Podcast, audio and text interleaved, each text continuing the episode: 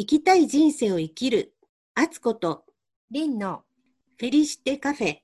雑談編。第15回です。こんにちは、琵琶湖のほとりに暮らす。鳩宗敦子です。こんにちは。ティーアストロロジャーのリンです。前回の伊手座新月の。ひろこさんとりんさんのポッドキャスト、私、その日すぐに聞けなくって、はい。あの日にちょっとまた病院に行ってたんですよ。はいで、検査したら、またね、検査が良くなかったので、検査入院、また別の検査するために、その後検査入院したんですけど、はい。でもあの日、あの、リンさんがボイドタイムだって教えてくれてたでしょ？新月になった後、お昼の12時36分までだったかな、ボイドタイムって書いてあって、で、私はあの11時11分のおうち瞑想会に参加したかったんですけど、ちょうど病院での診察と重なりそうだったから、はい。どうなるかなって思ってて、で、早めに行ってたんですけど、で、うまくいけば診察が終わって、おうち瞑想会に参加できるかなと思ってたら、なんかボイドタイムの影響かね、あの、血液検査の機械がね、不具合でね、検査結果が出ませんってなって、みんな待たされちゃって、みんな、ほとんどの人がね、お昼過ぎちゃったんですよ。だから、ボイドタイムが終わるまで、検査がストップしちゃったっていうね。なんか、ボイドタイム恐るべしって思ったんですけど、でもおかげであの待合室でずっと待ってるしかなかったので待合室でおうち瞑想会に参加したんですけどなんかボイドタイムっての影響だったんですかねあれはね。ねえいやそれはきっとあつこさんが引き寄せたボイドタイム？あおうち瞑想会に出るために？そうそうそう。それで検査入院あの検査のための入院だったので2泊3日で帰ってきたんですけどはい。この間からそのグレートコンジャンクションの話をしてますよね。で、いよいよこの雑談編グレートコンジャンクションの日に配信予定なんですけど、はいなんか私自身はあのその秋からずっと入退院を繰り返したりして、体の状態もいろいろこう上がったり下がったりなんですけども、今回の検査入院で、なんかすごく自分の体とか気持ちが変化してる感じがすごくするんですよ。うんどんな風に？なんだろう。いや、まだ変化しきってないから、最終的にどういう形に変化していくのかわからないんですけれども、前もお話したかもしれないけど、あの、あれしたい、これしたいとか、あの人に会いたいとか、あそこ行きたいとか、なんかそういうのがなくなってきてるっていう気持ち的には。あと、体はすごく体調が悪いわけじゃないけど、やっぱり本来の体調ではずっとないっていうのは分かってたんですけど、今回の検査ですっごい痛い検査だったんですけど、お腹の中すごい痛かったんですけどね、その痛い検査のおかげで、なんか自分のどっかが刺激されたような気がします。あの、だって普段お腹の中いじられない、いじられる怖い怖い。いじられるってどどんなの？なんかほらいろんなもん刺されたりとかしないでしょ？なんか普段触らないようなところにそういうね検査の器具とかでなんかいろいろ触られたりとかなんかいろいろぐるぐるぐじゅぐじゅなんか痛いことやられて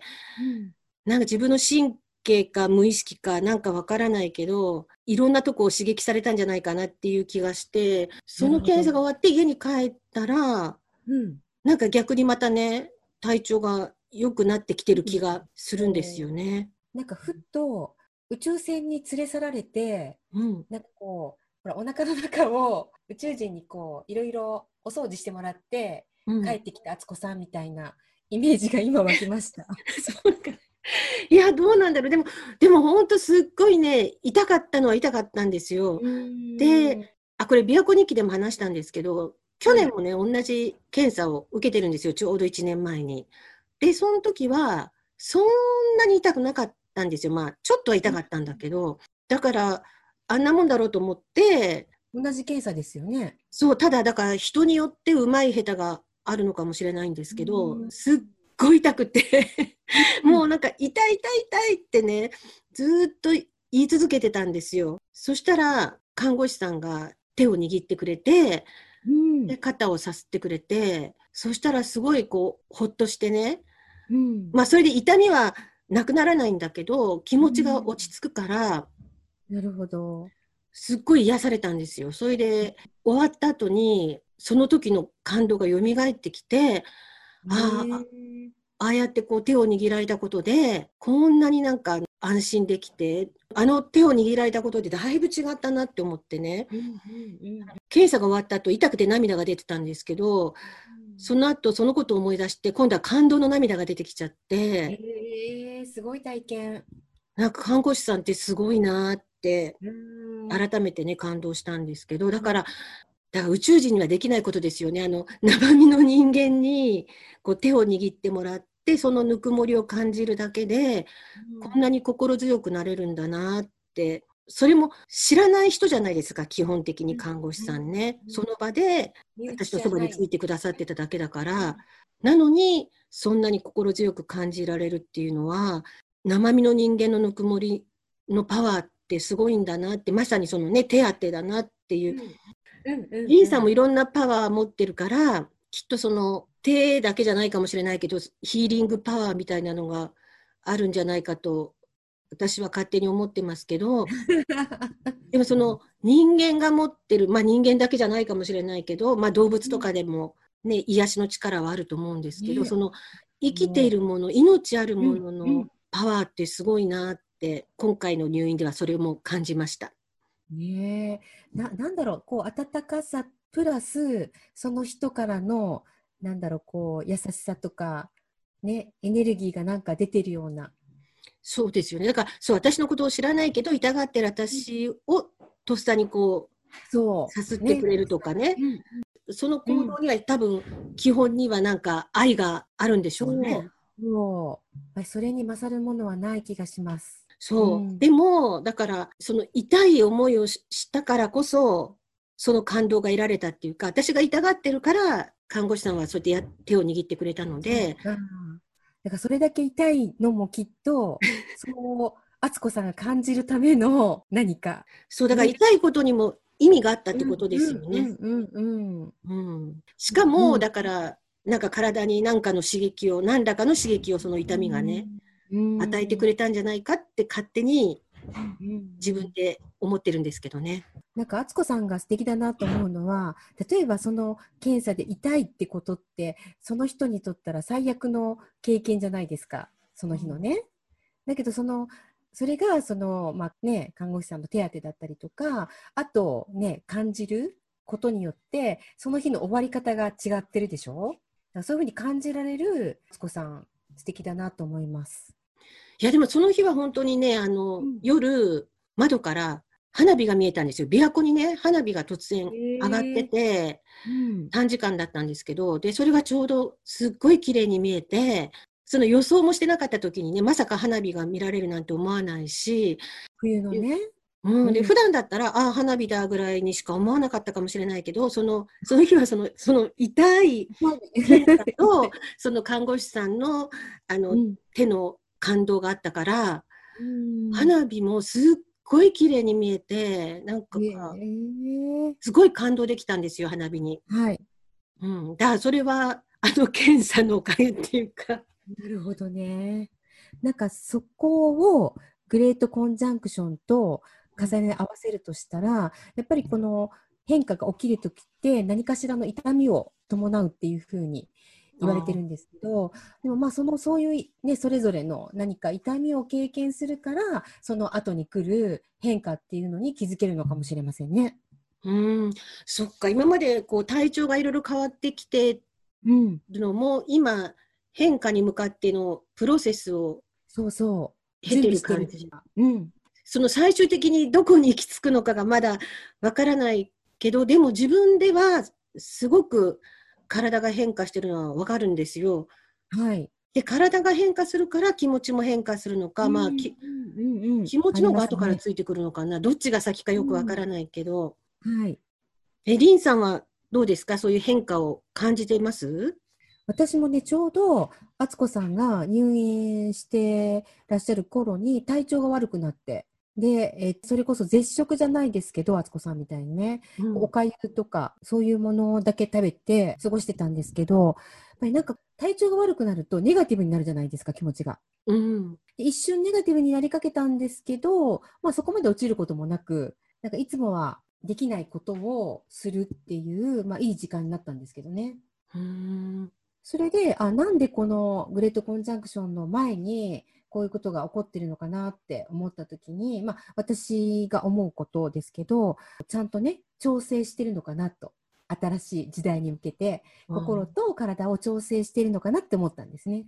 なんか一回リセットって感じ。そね。う。ね。まあ、だから何かを犠牲にするっていうわけではないんだけど、やっぱり自分の今感じていることをもっと大事にしなさいっていう意味かなと思いました。うん。でも私も、そう、リンさんにグレートコンジャクションの話を聞いてたから、はい。何が起こるかわからないけど、きっと何か変わりつつあるんだろうなと思いながら動いてるから、割と意識してね、あの、何かちっちゃなことでも後回しにしないように。ああ、いいですね。で、まあ、今、あの、検査に行くたびに、値が悪いとまた入院とかって言われる可能性があるから、だから、いつ入院って言われるかわからないから、できることは今のうちに全部片付けておかなきゃっていう意識でね、うん。動いてて、で、そうやって、ちっちゃいことなんですけど、そうやって意識してると、なんかね、物事がスムーズに進んでて、だから例えばその緊急入院したことで、あの、例えば美容院とか歯医者さんとかのね、予予約キャンセルしちゃったんですよ、前。で、退院した後にまた予約を取り直して、で、その時にこう、早め早めにすぐ連絡して予約取り直したりとかしたら、こう、うまい具合にパカパカパカってこうね、スケジュールがこう、いい具合に入っていって、で、今回の検査入院にもかからずに、なるほど。るんで、こう、ちょっとずつこう、自分から一歩早めに出るっていうのかな。その、すごく先々行かなくていいけど、一歩早めにこう、躊躇しないで、スッて出るっていう、その、あの、看護師さんが私の手をスッと握ってくれたのと一緒で、もう自然に思い立ったらスッて動くっていうのが大切なのかなってね。うん、そういうふうになんか行動してると、その病院に行くときもね、なんか、ボイドタイムであの、診察時間は確かに遅れたんですけど、まあそれはおうち瞑想会に参加できたから、そういうメリットがあったのかもしれないけど、病院に行くときもなんかすごいスムーズにうん、車が動いて、で、一番近い駐車場がパカって開いたりとか、なんか、そういったね、気持ちがいいでしょ？なんかね、自分からこう、一歩一歩、先々動いてると、その後なんかいろんなことがついてきてくれるみたいな感じがしなてで、私がその一歩一歩先々動くっていうのも、自分が先に動いてるっていうよりも、多分今変化している、その変化についていってるのかなとかね、とか思ってちょっと意識して、あの、後回しはなるべくやめようって。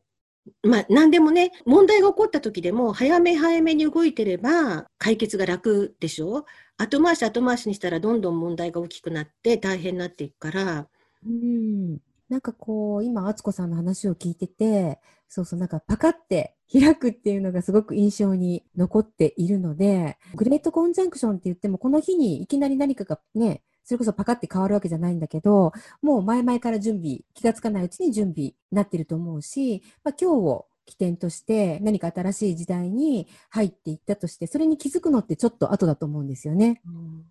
だけど、その、敦子さんがその前もって、なんかちょっと思ったことをやってみるっていうのは、こう、私たちができる大きく変わるって言われても何を、じゃあ何をしたらいいの？ってなると思うんですけど、この機会に、そうやってちょっと早めにやってみるっていうのはいいかもしれませんね。えっ、と、その今日、12月22日のグレートコンジャンクションが木星と土星とはい重なる、スイッチがここで入るって思思えばいいのかな？なんか私のイメージの中ではそんな感じですね。うん。え、リンさん、前もグレートコンジャンクションについて雑談編でお話をしてもらったんですけど、その後なんかリンさん的に感じることありますか？こういう方向に変化していくかなとか。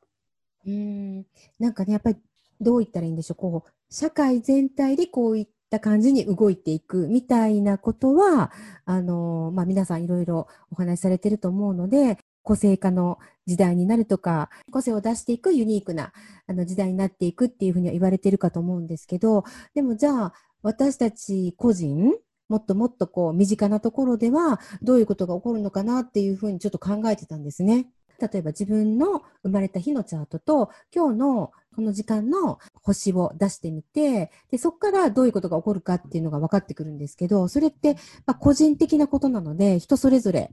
少しずつ違ってくるんですよね。だから、まあ、個人のところに全体の大きな星の動きではあるんだけど、個人のところに関わってくることって、なんて言ったらいいのかな。こうその人が今感じていることを大事にしていく、まあ、ありきたりですけど、それが一番大事なのかなっていうふうに思ったんですね。じゃあ、リンさんは、うん、自分の生まれた時のチャートと、今日のグレートコンジャンクションのチャートを比較してみたりしたんですか？合わせてみる。まあ、私の場合だと、えっと、私は水亀座に太陽があるので、そこにまあ木星とか土星が来るってことは、自分の意図すること、今世まあ、どういうことをやっていきたいかっていうことが活性化されるっていうのがわかるんですけど、みんながみんな水亀座に太陽を持っていたりとか、木星を持っていたりとか、まあ、水星を持っているっていうわけではないので、それぞれやっぱり活性化される場所が違うんですね。うん、ってなると、一言で、こうなりますっていうふうに言えないなっていうふうに、まあ、全体としてはありますけど、えでも、リンさんのその個人的な変化がどうなっていくかっていうのは、はい、チャートを見ながら、今後またなんか自分で、あチャートの通りになったなとか、なんか分かることがあったら、その人、教えてもらえるんですかね？はい。検証はね、していきたいなと思います。多分その、まあ、私の、私自身のことにはなりますけど、ね、太陽星座に、まあ、木星とか土星とかが来てる、来てはいるんですけど、まあ、やっぱりまだ1年はね、この、まあ、移り変わっていく1年っていうのは、内側の自分のことを整えていく1年になりそうな気がしています。うん。そっか、私もそう、なんか入院していると、テレビも見ないでずっと病室で一人で過ごす時間が長いので、はい、で特に今コロナで面会とかもできないから、本を読んだり、自分でいろいろ考えたりとかいう時間がすごく持てたんですよね。だから逆にこれはなんかいい時間をもらったなっていう。ういろんなことを考える機会になったんですけど、ね、でもその、ちょうどあの、いて座新月のポッドキャストで、悩むことなかれって、はい、言ってた、その言葉が、はい、すごく、私もその検査の結果がまあ、まだ出てないんですけど、うん、遺体検査の結果は。だけど、はい、もう悩むことなかれで。ああ、よかったです。なんか、ね、あれね、不思議で、ひろこさんと花打ち合わせしてるときに急に出てきたんですよ。悩むことなかれコーナー。へえ。あそうそうだからそんな感じですあのこうしてこうしようみたいな、こう考えて出されたんじゃなくて感覚的にねあこうしたらいいんじゃない？っていうのがこう新しい時代というか水亀座のグレートコンジャンクションを迎えて水亀座の時代に入っていくっていうことの象徴のような気がします。うんえでもその悩むことなかれっていうのもリンさんが宇宙から受け取ったメッセージかもしれないんですね。いやそう思ったら楽しいですよね。もっともっといろんな形で、まあ、感じたりとか受け取ったりとかしたことをもっとこう分かりやすく皆さんにねお伝えできたらなとは思いますけど。でちょうどあの伊手座新月のおうち瞑想会私は病院の待合室で参加したんですけれども、はい、リンさんからいただいたその新月のメッセージも、はい、すごくタイムリーでなんか、うん、うん、本当に私のために誰が言ってくれてるのかわからないけど、なんか私のためのメッセージってすごく感じたんですけど、うん、えこれはどうやって出てくる言葉なんですか？どうやって？あ、え、リンさんのこの、はい。え、それは宇宙から受け取るんですか？えっ、と、それはですね、あの、その方のことを思い浮かべながら、タロットカードを引いてるんですね。へえ。あ、でも、タロットって、私よく詳しくわからないんですけど、そのカードの言葉とか、もともと持ってるメッセージっていうのがあるんですか、基本的に。あります。で、その、そう、そのね、カードというか、その図柄とか、えー、が持っている意味合いがあって、そこから、なんとなく、まあ、私もそれは直感ですけど、その情報とその方を結びつけてメッセージをお送りしてるんです。へえ。そっか。じゃあそれはリンさんが弾いてるからっていうのが大きいのかな？いやー、なんかね、かだからそこは、私は入らないように意識してるんですね。私はただこう、機械的にその方を思い浮かべながら、あの、カードを食っている感じです。ん。あじゃあでもリンさんを介して宇宙から私へのメッセージが、そうそうそうそう、そうなるように。はあ、だってなんかいつもすごくタイムリーっていうか、だってみんな、これは私宛てとしか思えないような、まあ自分が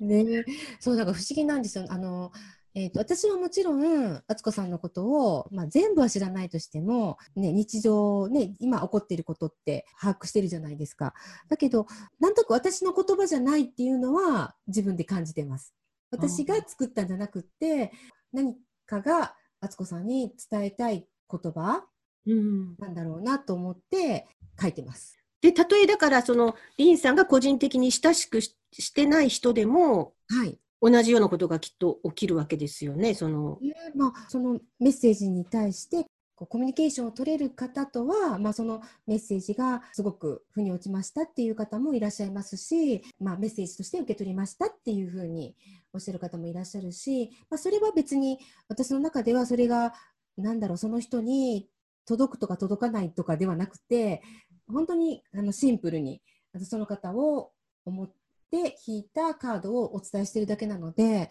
それがまあそのうちねピンとくることがあるかもしれないし、まあ、そのまま流れていくかもしれないし、まあ、それはどちらでもいいんです。うーんはい、あれ、でも、すごい貴重なメッセージなんで、はいはい、私はいつも心に留めているんですけれども、はいそう、だからね、受け取る側の問題もありますよね。それをこう、素直に受け取ってどう生かすかっていうのはね、その人次第ですもんね。ねまあ、皆さんねあの瞑想をされた後なので、まあ、なんとなくね感じ取っていただいてもらってるかなとは思います。へえ、ちょっとその秘密がちょちょっと分かったけど、でも、でもタロット自体も奥が深そうだし、はいと思います。ね、これはまた今後のテーマとして、うんね。いつかもっと詳しく話していただきたいですけど、えじゃあ、グレートコンジャンクション、今から本格的に始まるって思えばいいんですかね。はい。なんかこういうことが始まるっていうのはやっぱりなんか言えない気がしてきました、私としては。その個人個人によって違ってくると思うので。私もなんかすごい自分で変わってきたなって、この2ヶ月ぐらいですごく自分の価値観とか変わってきてるのがわかるんですけど、はい前見て面白かったドラマが面白くないとかね。それ本当に価値観の違いですよね。そう、なんか変わってること自体わかるんですよ。でも、はい最終的にどこに行くんだろうっていうのがんわからないから、まあ、でも楽しい体体調もね、変わっていってるのはわかるんですよ。だから、ちょっと楽しみにどんな風に変化していくか、私もだし、リンさんもだし、世の中もだし、そうそうそうそう。検証していく感じですね、これからね。そうですね。じゃあ随時報告していきましょう。はい。ということで、なんかすいません。また私が入院しちゃって、なんかバタバタだったんですけど。ななんかね、やっぱりタイミングよく、この収録もそうですし、配信もなってると思います。そうですね。一応雑談編の収録には間に合ってるね。そう。うん。だしね、今日ね、グレートコンジャンクションの日にちゃんとね、配信できてますので。はい。じゃあ私の体調がどう変化していくかまたお知らせします。大丈夫かな、うんはい、彼が。はい、すいません。じゃあ次回はまたはい。コンジャンクションの後どうなってね、そう、そ報告し合いましょう。う。はい。はい。じゃあ今日はどうもありがとうございました。ありがとうございました。